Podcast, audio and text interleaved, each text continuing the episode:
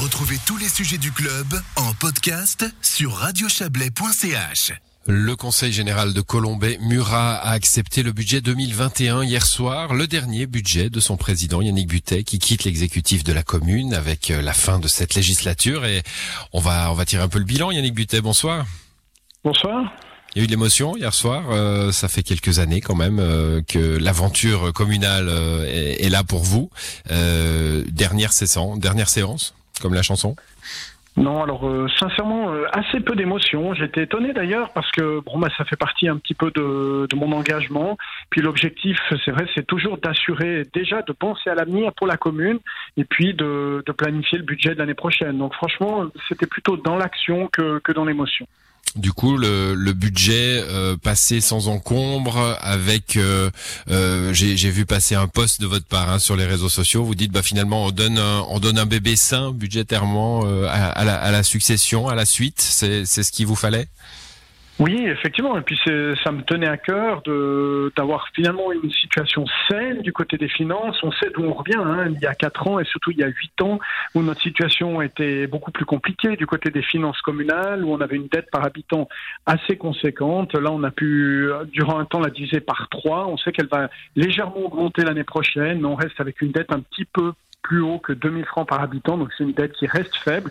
Et puis ça permet aussi à celles et ceux qui viendront dans les années dans les années prochaines d'investir et de poursuivre le, le, développement de notre commune, parce qu'on sait que maintenant on dépasse le stade où on disait parfois il y a des cycles d'investissement. Alors personnellement j'y crois plus trop. Je crois qu'il y a toujours des investissements dans des communes comme la nôtre qui avoisinent les 10 000 habitants, donc il faut pouvoir dégager suffisamment de marge chaque année pour pouvoir financer ces investissements.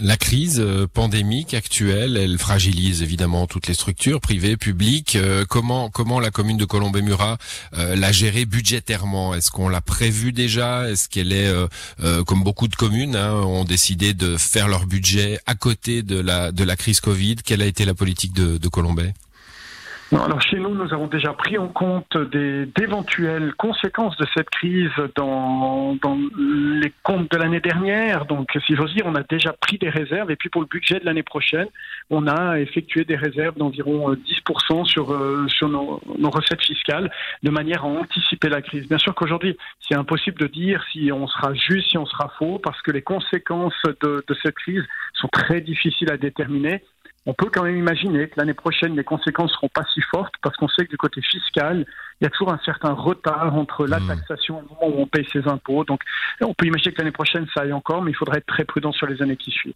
Bon, tournons-nous un petit peu sur euh, sur la commune, son passé, son avenir. Euh, ça fait un peu ça fait un peu formel tout ça, mais euh, plutôt les, gros dossiers. Hein. Il y en a euh, peut-être que vous auriez aimé continuer un petit peu. Je pense à la fusion avec Montet, je pense au, au démantèlement de Tamoil.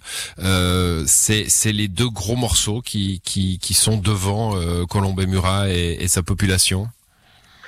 Oui, il y a de nombreux dossiers. Vous en avez cité deux qui sont très importants. On a aussi euh, le, le, développement aussi de, en lien aussi peut-être avec Tamoil, mais de la zone industrielle. On a de nombreux projets du côté de l'urbanisme parce qu'on veut soigner les, les cœurs de village, on veut améliorer la qualité de vie. Et je pense que c'est c'est un créneau qui est le propre de toutes les communes aujourd'hui. Et peut-être qu'auparavant on attendait des, des communes qu'on remplisse les exigences minimales, euh, quasiment de, de formation, de sécurité, un petit peu les tâches régaliennes de l'État. Aujourd'hui, la population attend qu'on puisse vraiment améliorer la qualité de vie. Donc là, on a énormément de projets qui sont en cours. Notre commune a pu progresser énormément dans les dernières années et je pense qu'elle est sur de, de, bons rails pour pouvoir continuer sur cette voie dans, dans les années qui viennent le démantèlement de Tamoil, on a vu euh, il, y a, il, y a, quelques jours, hein, c'est peut-être même hier, je, ne me souviens plus, mais le, la, la, les premières mises à l'enquête hein, pour euh, euh, pour certains réservoirs, euh, ça commence? Oui, ça commence. Ça fait déjà de nombreux mois que j'ai l'occasion de le répéter. En fait, pour nous, ce dossier est quasiment derrière, en fait. On pense déjà à la réutilisation du terrain industriel, du secteur de, la raffinerie de Tamoil, parce que du moment où on a signé notre accord avec Tamoil, du moment où Tamoil s'est engagé à payer le démantèlement, l'assainissement du sol, qui est suivi par le canton, et le démantèlement par la commune, eh bien pour nous, il s'agit plus que d'une tâche opérationnelle, si j'ose dire. Donc aujourd'hui, pour nous, ça, c'est derrière, mais c'est vrai que c'est un gros chantier qui aura une valeur symbolique, et c'est vrai que le jour où on va commencer, d'après les estimations de Tamoil en mars, à démonter la, première citerne, bien ce sera quand même un moment fort. Pour vous, euh, Yannick Butel, politique c'est fini, ou que, que, quels sont vos projets? Aujourd'hui, euh, on parle plus de politique pour moi parce que j'avais envie de me tourner vers de nouveaux défis et puis euh, bah, la vie et les circonstances m'ont donné l'opportunité. J'en suis satisfait. Donc aujourd'hui, euh, j'ai envie de faire des choses pour moi. Je vous en dirai davantage dans, dans les semaines ou, les mois qui viennent, mais dans les semaines qui viennent probablement. Par contre, évidemment, je garde la passion de la chose publique. Je me suis toujours engagé pour essayer d'améliorer les choses, jamais pour mon intérêt personnel. Et ça, bah, c'est une passion que, je conserverai au fond de moi, je pense, pour, euh, pour toujours.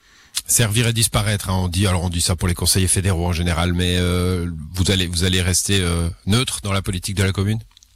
Ah bien sûr, non, bien sûr. Alors moi je crois qu'un ancien président se doit de, de, soutenir plutôt les exécutifs qui suivent, qui suivent, quels qu'ils soient, et puis on se doit de voir d'un œil bienveillant ce qui se passe et de soutenir, parce que vous savez, euh, je vois trop. Ben, vous parliez d'anciens conseils fédéraux, ça me fait toujours un peu mal quand je vois certains anciens conseils fédéraux qui essaient de donner la leçon au conseil fédéral actuel, alors que quand ils y étaient, ben, ils ont forcément fait du mieux qu'ils pouvaient. Je pense comme les gens qui sont en fonction aujourd'hui, mais ils n'ont pas fait mieux que ceux qui sont aujourd'hui en, en fonction. Donc, souvent quand on donne des leçons à celles et ceux qui nous suivent, c'est qu'on a une certaine nostalgie plutôt négative et que ah, il y a certainement une frustration. Alors pour ma part, ça sera pas le cas. Je porte absolument aucune frustration. Je me réjouis de voir le nouvel exécutif en fonction. Je me réjouis de voir ma commune avancer et se développer. Et puis, euh, ouais, je, suis même impatient de voir dans quel sens elle va, elle va poursuivre sa voie, mais je suis persuadé que ce sera dans un sens positif. Et si je peux l'accompagner sans m'imposer, eh bien, je suis toujours à disposition. Merci à vous, Yannick Butet. Bonne soirée. Merci beaucoup. Bonne soirée.